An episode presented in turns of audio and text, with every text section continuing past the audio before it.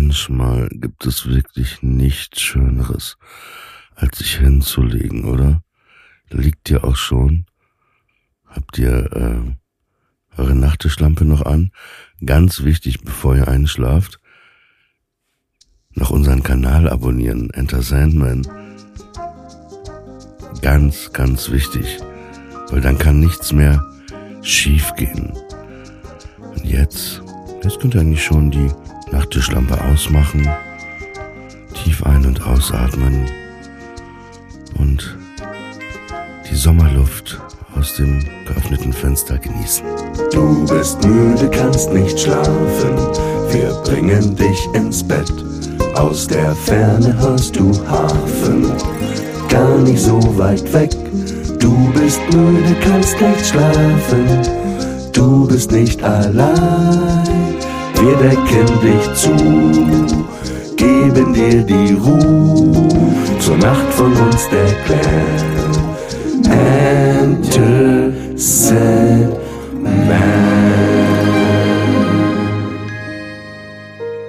Willkommen zu einer neuen Ausgabe von Enter Sandman und heute mit mir aus der Ferne zugeschaltet mein Lieblingsfridolin aus Los Angeles, Hannah Marail.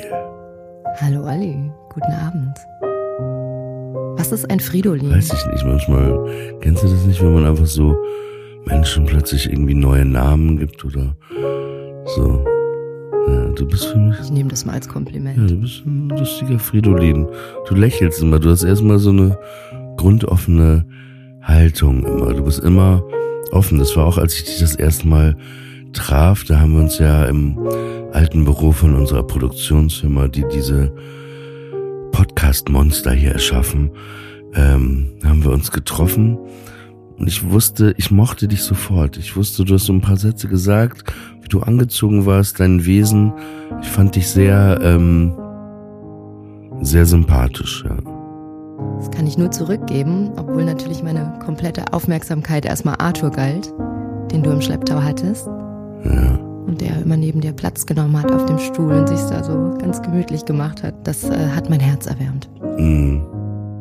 Jetzt sitzen wir hier und sprechen miteinander. Ich muss mich ähm, bisschen entschuldigen. Meine Stimme ist so ein bisschen angeratscht, weil ich irgendwie, ich weiß nicht, ob das noch in meiner Lunge der New York Nebel ist oder äh, die Klimaanlage aus dem Flugzeug, aber irgendwie hat es mich ein bisschen erwischt, dass ähm, die Stimme, wie gesagt, ein bisschen angeknatscht ist. Hast du den kanadischen Waldbrand noch in der Lunge mitgenommen? Ich glaube, ich habe ihn äh, eingeatmet, ja, und dann nicht ausgeatmet äh, und dann ihn nach Berlin mitgebracht, ja. Aber das sah ja apokalyptisch aus bei dir da in New York. Konntest du denn überhaupt deine Zeit da genießen? Der letzte Tag war schon ein bisschen kompliziert. Wenn man aus dem Haus gehen wollte, musste man eine Maske tragen. Also wirklich, es war, du konntest die Gebäude teilweise gar nicht die Spitzen sehen. Und äh, es hat in den Augen auch sehr gebrannt. Also es war schon nicht unbedingt äh, gemütlich, sage ich jetzt mal so.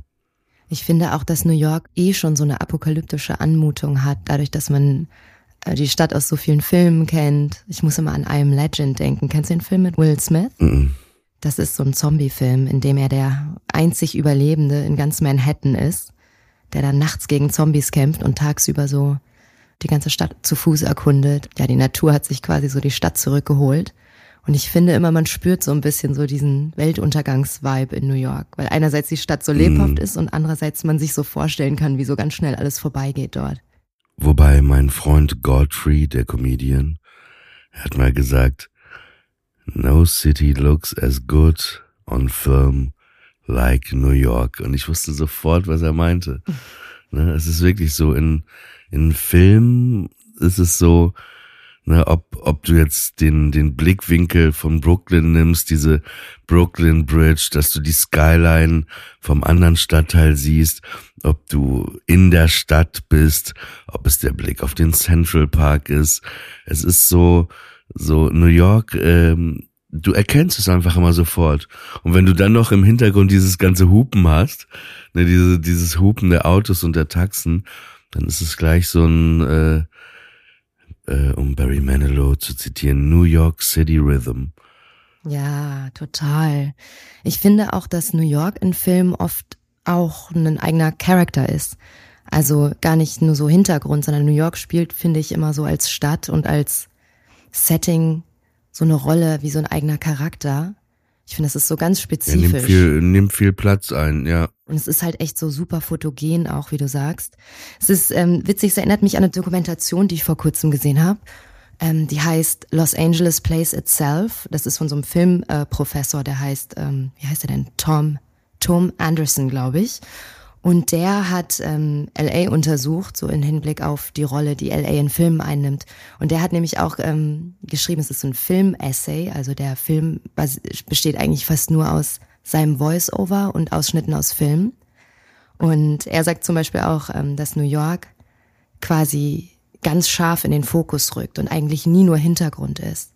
Und dass im Gegensatz so eine Stadt wie LA zum Beispiel viel mehr Backdrop ist. Einfach auch, weil es so smoggy ist. Es ist immer so ein bisschen unscharf, es ist immer so ein bisschen generisch. Man hat so mm. diese ganz weiten Straßen, die Billboards. Hast du das auch so empfunden, als du hier warst? So diesen Unterschied? Total. Da ist irgendwie noch so eine Kulisse immer im Hintergrund irgendwo aufgebaut, ne? Aber es ist eben nicht so vereinnahmend wie New York. Bei New York ist es so wie bei Tetris, dem Spiel, als ob du so ein Stein bist, der da unten so liegt und du so mittendrin bist im Spiel immer. Sofort, so, sobald du die Stadt betrittst, sobald du in so ein gelbes Taxi einsteigst oder sobald du mit der U-Bahn irgendwo aussteigst, du bist halt drin. Du kannst diesem, diesem äh, Rhythmus nicht äh, entkommen. Du kannst dich dieser Stadt nicht entziehen. Und das ist aber vielleicht auch das äh, Besondere an dieser Stadt. Aber sie hat auch so eine, so eine Wärme, welchen Film ich sehr, sehr gerne mag, der auch in New York spielt, ist von Woody Allen. Äh, wie viele Filme von Woody Allen, die in New York spielen, aber es ist auch A Rainy Day in New York mit Selena Gomez unter anderem. Äh, ist wirklich ein, und Jude Law. Der ist ein paar Jahre alt, so vier Jahre alt, aber ist ein äh, wahnsinnig äh, guter Film.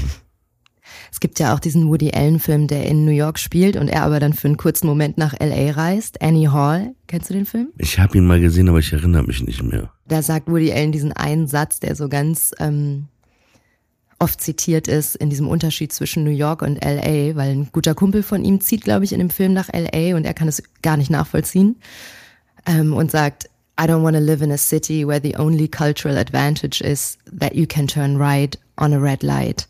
Man kann ja hier bei Rot rechts abbiegen. Und das hat er dann so sehr abgetan als den einzigen kulturellen Vorteil. Schöner Satz. Ist schön, ne? Ich finde, das ist echt so ein gutes Bild, weil du eh die ganze Zeit nur im Auto sitzt und das ist sowas, wenn man so Besucher hat, dann sind die immer so, ah, es ist rot. Und man sagt dann so, nein, ich kann hier abbiegen bei rot. Das ist erlaubt. Aber das hatte ich auch das Gefühl, als ich in Los Angeles war. Also ich fand es super interessant und so, aber ist es nicht so, dass vielleicht der New Yorker Intellekt irgendwie fehlt in Los Angeles? Also ich habe da keinen Buchladen irgendwo gesehen. es gibt fantastische Buchläden in LA. Man muss halt nur wissen, wo die sind. also Du verwechselst das wahrscheinlich. Du denkst, die Menükarten in den Burgerläden sind die Bücher. wow, wow. Okay, nenn mir drei gute Buchläden in LA. Jetzt sofort. Book Soup, Skylight Books und The Last Bookstore. Okay. Hast du gewonnen. Boom. Und, ähm. Liest du? Selten. Natürlich lese ich. Ich lese sehr gern. Aber du hast gerade als erstes selten gesagt. Ja, also nicht oft genug, würde ich sagen. Du hörst mehr Podcasts und so, ne? Ja, das ist natürlich ein bisschen ein, wie man sagt, occupational hazard, dass man einfach sehr oft Kopfhörer in den Ohren hat oder im Auto Podcasts hört. Mm. Ja, aber es gibt, es gibt wirklich sehr, sehr schöne Bücherläden hier und es ist eine interessante Frage mit dem Intellekt, weil ich glaube, das ist auch wieder so, dass so ein gewisser Zynismus und so eine gewisse Toughheit, die mit so einer schnellen, bewegten Stadt wie New York einhergeht, das oft suggeriert und natürlich die Idee von Kultur und Intellekt hier eine ganz andere ist, weil halt die ganze Stadt auf der Entertainment-Industrie aufgebaut ist. Popmusik, mhm. Filme, Blockbuster und natürlich alles sehr Mainstream ist auch ja. im Endeffekt. Und ich glaube, dadurch bekommt man schnell die Idee, dass es nicht so intellektuell ist hier. Auf der anderen Seite kann man natürlich auch eine Stadt wie LA, die so scheinbar oberflächlich und ein bisschen simpel ist, auch intellektuell beleuchten und darin liegt natürlich auch sehr, sehr viel Spannendes. Ja, es sind ja auch Leute wie viele, die da auch leben, Rick Rubin, T.C. Boyle und, und wie sie alle heißen. Also es gibt ja Benjamin von Stuckrad-Barre. Große Denker und Dichter, ja. Ich hatte gerade noch so einen Gedanken, aber der auch wieder verschwunden ist, dass ich sagen wollte, dass genau Los Angeles ist mehr Jimmy Kimmel und New York ist mehr Jimmy Fallon. vielleicht, vielleicht ist vielleicht das der das fundamentale auch. Unterschied der beiden Städte, ja. Ja, eigentlich sind die beiden, weil der eine ist ja wirklich in LA, Jimmy Kimmel, mhm. Jimmy Fallon in, in New York, vielleicht, vielleicht kann man es daran ähm, ja. ein bisschen festmachen. Sehr, sehr, das ist mir aufgefallen, diese, wie, wie heißen die, du hast das Wort gerade gesagt, die Werbetafeln? Billboards. Genau, Billboards.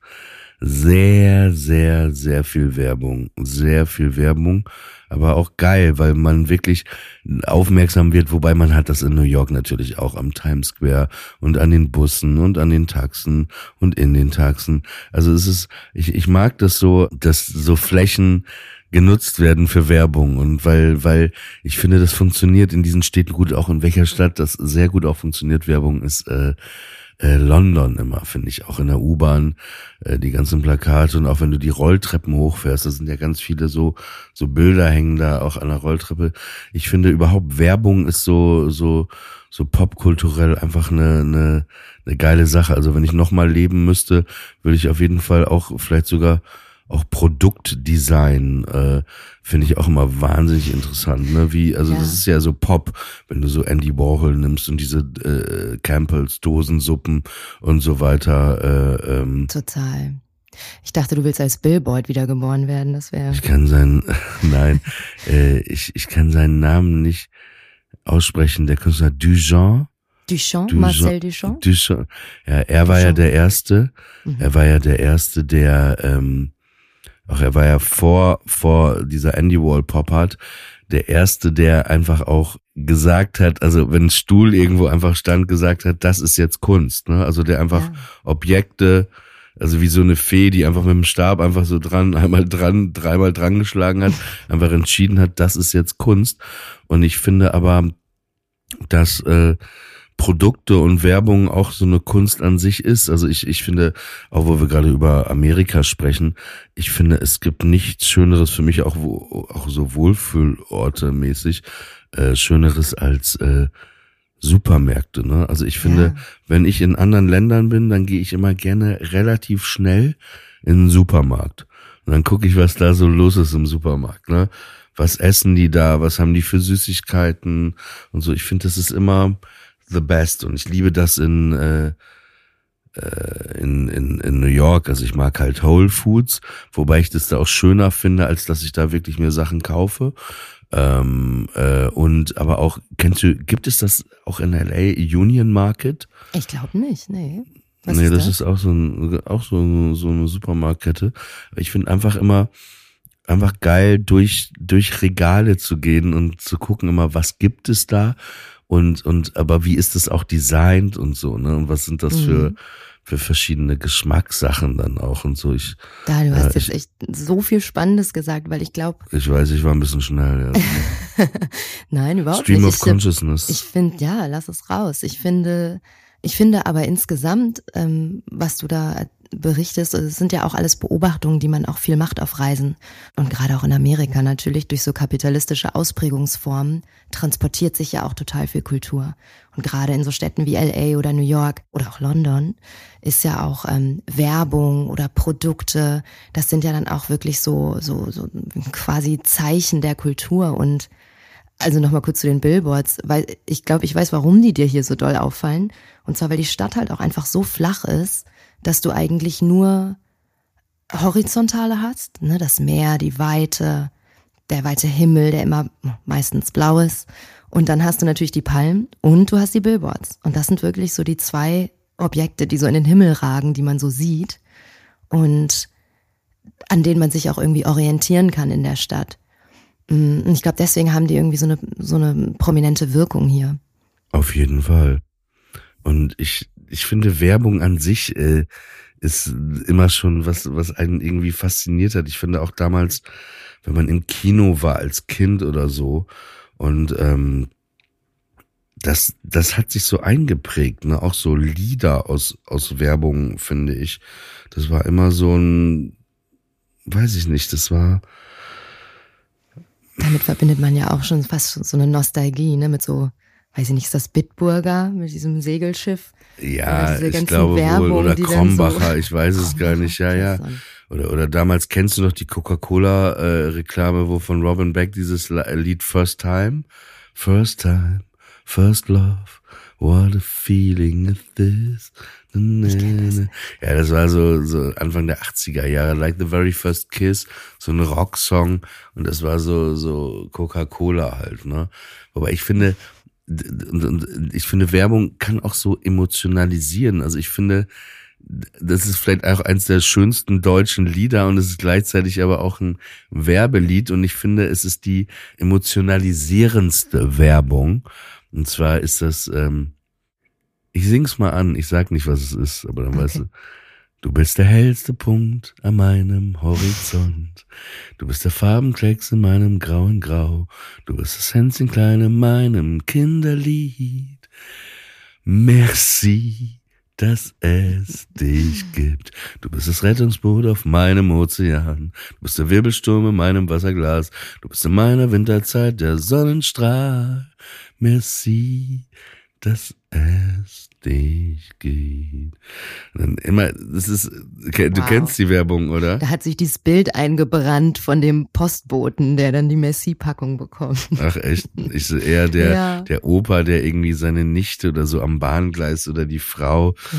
Das ist so eine, so eine, wirklich, wo man so, so, so, man guckt sich an und denkt so, ah. ist ja auch so eine, so eine Kindheitsnostalgie, weil eigentlich schaut man ja auch gar kein lineares Fernsehen mehr, so dass man überhaupt Werbung so groß gucken würde. Und, Im Kino halt, ja. ne? Im Kino war auch immer dann Langnese. Äh, äh, kennst du noch dieses Lied? Like Eyes in the Sunshine. Na klar. Like Eyes in the Sunshine. Das war dann so, so einfach, das hat sich alles so. Oder auch Bacardi. Come on over, have some fun. Dancing in the na na na na na na na na na. Na, na, na, na, na, na, na. What I'm feeling, never been so easy. Und, und ja, aber man verbindet äh, eben, man kann diese alten Werbungen, diese Texte und das alles irgendwie, das ist in, äh, eingemeißelt irgendwie ins, ins Gehirn irgendwo. Ja, da merkt man auch, wie Werbung auch funktioniert. Ne? Und man denkt so, oh, okay, cool. 30 Jahre später kann ich mich noch dran erinnern, was ich äh, als Kind im Fernsehen geschaut habe. Magie, Und, ja. immer eine gute Suppe. denn wer sich Allianz versichert. Also, was sollen denn die Leute jetzt für Träume haben? So ein postkapitalistischer Albtraum aus Yes-Törtchen und Bacardi. Yes-Törtchen und Bacardi. Und das an meinem Geburtstag. Heißen die Yes Törtchen oder Yes Törti? Ach so. Ja, es kann sein, dass die einen extra Namen erfunden haben für dieses kleine Törtchen. Aber das ist auch interessant. Ne? Es gibt diese Yes-Werbung und die war immer, dass irgendwo jemand schläft und hat Geburtstag, ist meistens irgendwo am Strand und dann überrascht ihn die andere Person mit so einem Yes 30 und da ist dann so eine kleine Kerze drin und dann so Happy Birthday to you. Ja, aber war nicht das Konzept, dass immer irgendwas schiefgelaufen ist? Dass sie irgendwie campen sind und es regnet Weiß, und dann immer dieser Spruch so und das an meinem Geburtstag und dann die Enttäuschung. Ja, genau. Und dann, und dann kommt, das kommt yes, 30. Und alles ist Und gerettet. alles ist, äh, alles wow. ist gut. Und ich habe mich mhm. aber auch dabei ertappt, wie ich bestimmt zehnmal in meinem Leben wenn jemand Geburtstag hatte, auch so ein Yes 30 gekauft habe und so eine Kerze und das auch so gemacht habe, wie in der Werbung. Also ich habe äh, neulich in Berlin oder vor ein paar Monaten tatsächlich das erste Mal seit Jahren ein Yes 30 gegessen und es schmeckt sehr, sehr künstlich. Muss ich leider sagen. Es schmeckt ganz anders als in meiner Erinnerung. Ähm, ich wollte nochmal kurz auf Los Angeles zurückkommen, denn ich finde, Los Angeles hat auch so ein bisschen was von Disneyland äh, ohne Karussells. Naja gut, es gibt ja ein Disneyland hier, ne? Ja, ja, aber es, es wirkt so ein bisschen wie das alte, runtergekommene Disneyland, wo keine Karussells mehr stehen.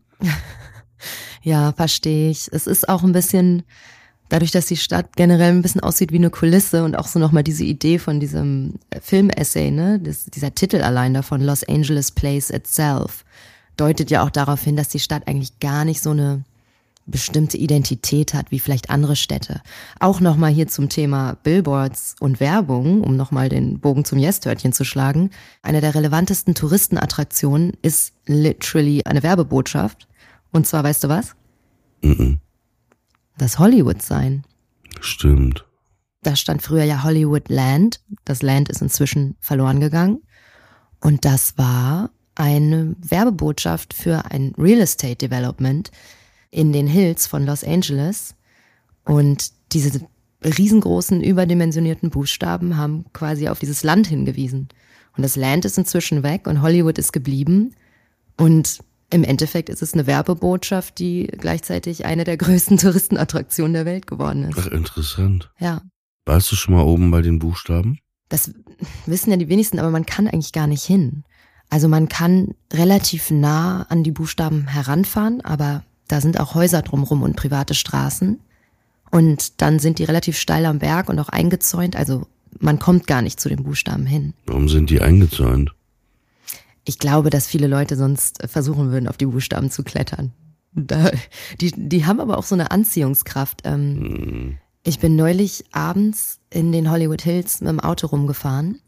Und das ist ja eh so eine surreale Erfahrung. Man fährt so durch die Nacht und es ist kurvig und du siehst dann so die riesige Stadt unter dir leuchten. Und dann habe ich so nach rechts geguckt und auf einmal siehst du diese riesigen Buchstaben mitten in der Natur. Die sind auch nicht beleuchtet nachts, sondern die stehen dann einfach nur wie so riesige Schatten. Und die haben schon irgendwie echt sowas, ja, sowas ganz Ikonisches. Das ist halt eine absolute Ikone, dieses Schild, ne?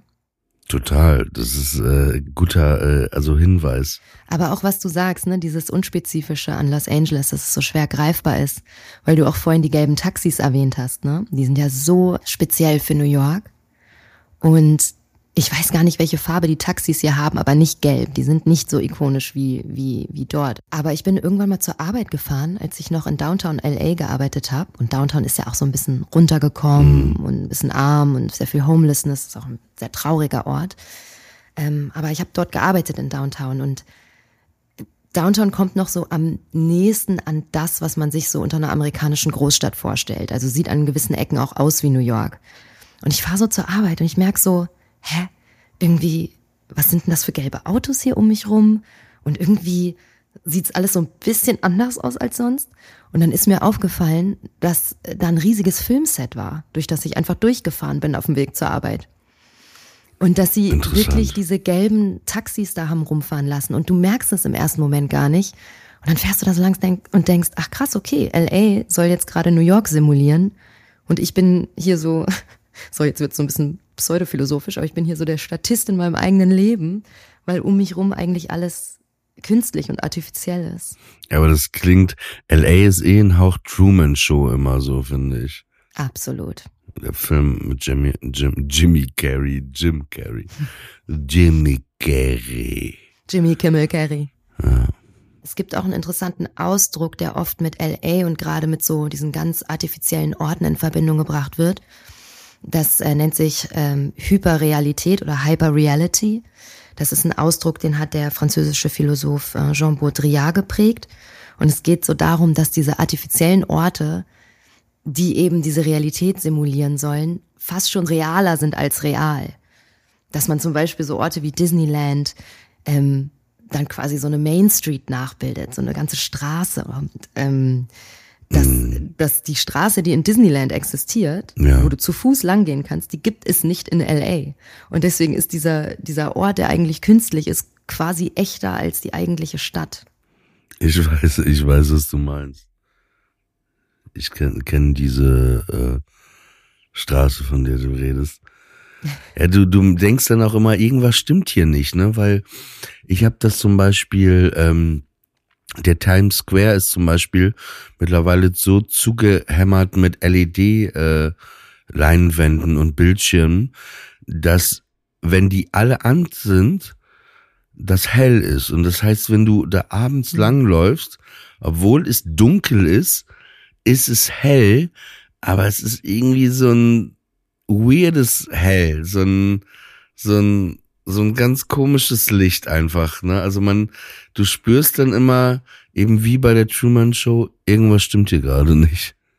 Ja, das ist ein ganz komisches Gefühl, ne? Ich hatte das mal in Las Vegas, da, ähm, Ja, da stimmt so einiges nicht. ja, das ist auf jeden Fall ein sehr intensiver Ort. Warst du schon mal da? Ich war noch nicht da, aber deswegen haben sich Siegfried und Roy wahrscheinlich auch gedacht, ey, wir machen hier eine Show mit 20 Tigern in äh, äh, glitzernden Anzügen, das fällt hier eh nicht auf. Die haben sich ganz gut äh, eingefügt und dann, ja, wissen wir ja leider, wie es geendet ist. Wobei sie waren welche der ersten Entertainer dort, die da wirklich eine so eine Show gemacht haben. Ja. Und da gibt's ja auch irgendwie diese ganzen Casinos, durch die du so läufst und du bist eigentlich gar nicht so richtig auf der Straße, weil du immer nur so in diesen Casino-Katakomben rumläufst. Und ich glaube, das ist das Venetian. Ich hoffe, ich spreche es richtig aus, dieses italienisch anmutende äh, Hotel. Und die haben so einen ganzen Bereich, der aussehen soll wie Venice, äh, wie ähm, Venedig. Und da ist dann immer genau die Tageszeit, die es auch in Venedig ist. Und ich bin irgendwann so mitten in der Nacht durch dieses Casino und du läufst dann wirklich durch so artifizielle Kanäle und alles ist so angemalt und es ist wirklich wie in der Truman Show. Du hast dann halt auch so eine Decke, wo so Wolken dran gepinselt sind und dann ist das Licht so gemacht, dass es irgendwie den Tag simulieren soll und irgendwie kommt dein Kopf und dein Körper kommen einfach wirklich nicht drauf klar. Man ist irgendwie in Las Vegas die ganze Zeit so krass verwirrt, weil man nicht weiß, ob jetzt Tag, Nacht oder ja, was es ist. ja, genau, dieses Gefühl hat man am Times Square auch. Ja. Ähm, jetzt ist nur die Frage, was zählen wir heute? Also ich habe schon was. Ja, sag mal. Ich würde sagen, weil wir über Werbung gesprochen haben, über das Hollywood-Schild und äh, wir zählen Buchstaben im Schatten. Wow. Okay. Wir verabschieden uns, bevor wir zählen, bei euch.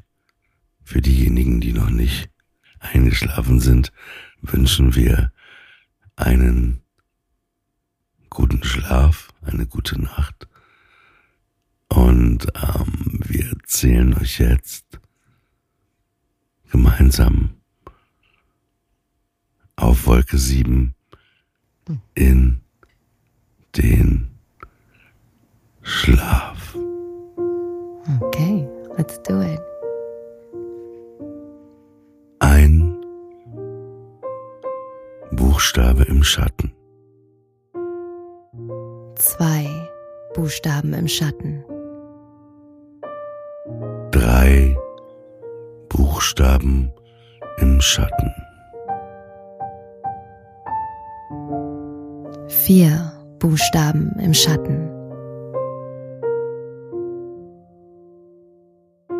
Fünf Buchstaben im Schatten. Sechs Buchstaben im Schatten.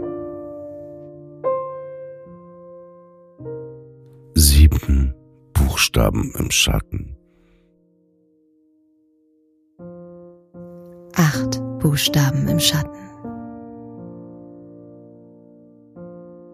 Neun Buchstaben im Schatten. Zehn Buchstaben im Schatten.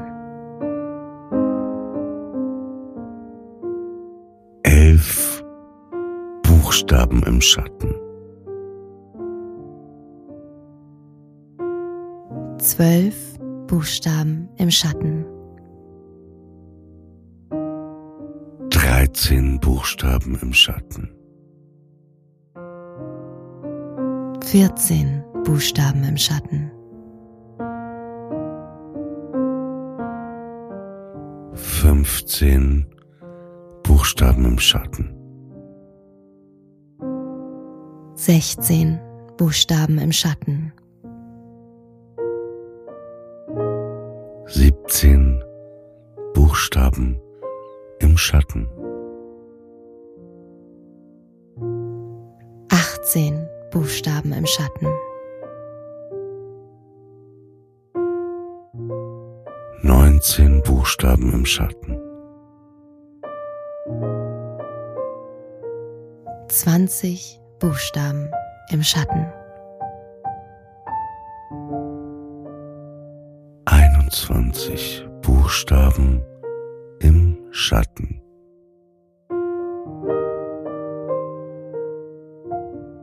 22 Buchstaben im Schatten.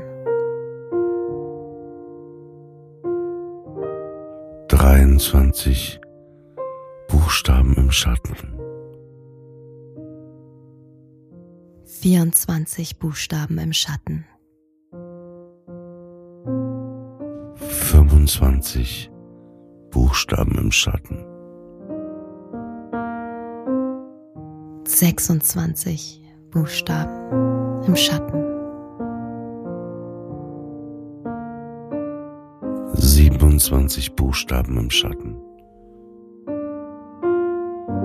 28 Buchstaben im Schatten. 29 Buchstaben im Schatten. 30 Buchstaben im Schatten. 31 Buchstaben im Schatten. 32 Buchstaben im Schatten. 33 Buchstaben im Schatten. 34 Buchstaben im Schatten. 35 Buchstaben im Schatten. 36 Buchstaben im Schatten. 37 Buchstaben im Schatten. 38 Buchstaben im Schatten. 39 Buchstaben im Schatten. 40 Buchstaben im Schatten. 41 Buchstaben im Schatten.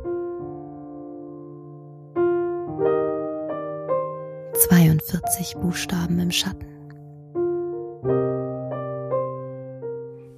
43 Buchstaben im Schatten.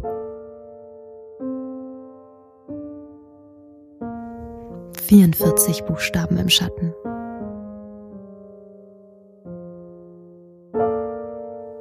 45 Buchstaben im Schatten.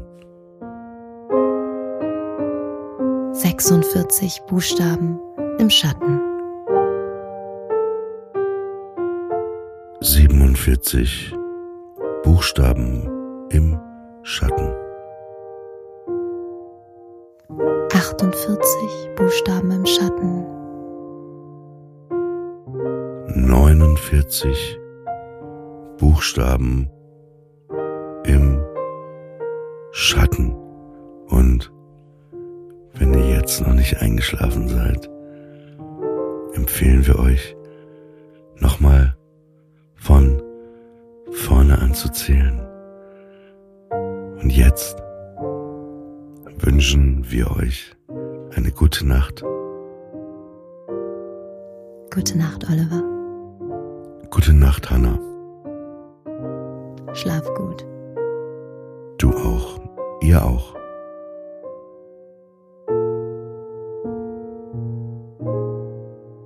Enter Sandman ist eine Studio Bummens Produktion. Executive Producer Tobias Baukage. Produktion Hanna Marail. Ton und Schnitt Konstantin Lange und ein besonderer Dank geht an Aerobik für die wundervolle Musik.